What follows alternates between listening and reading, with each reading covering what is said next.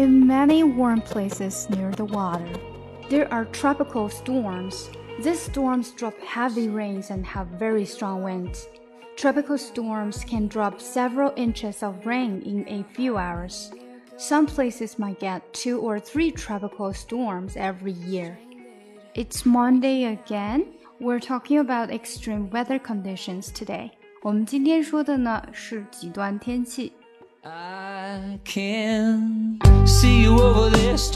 更详细的讲解，请点击我的名字查看听力阅读专项提升。关注公众号 ES Post，每天接收跟读推送。Well, it's probably not my place, but I'm gonna say it anyway.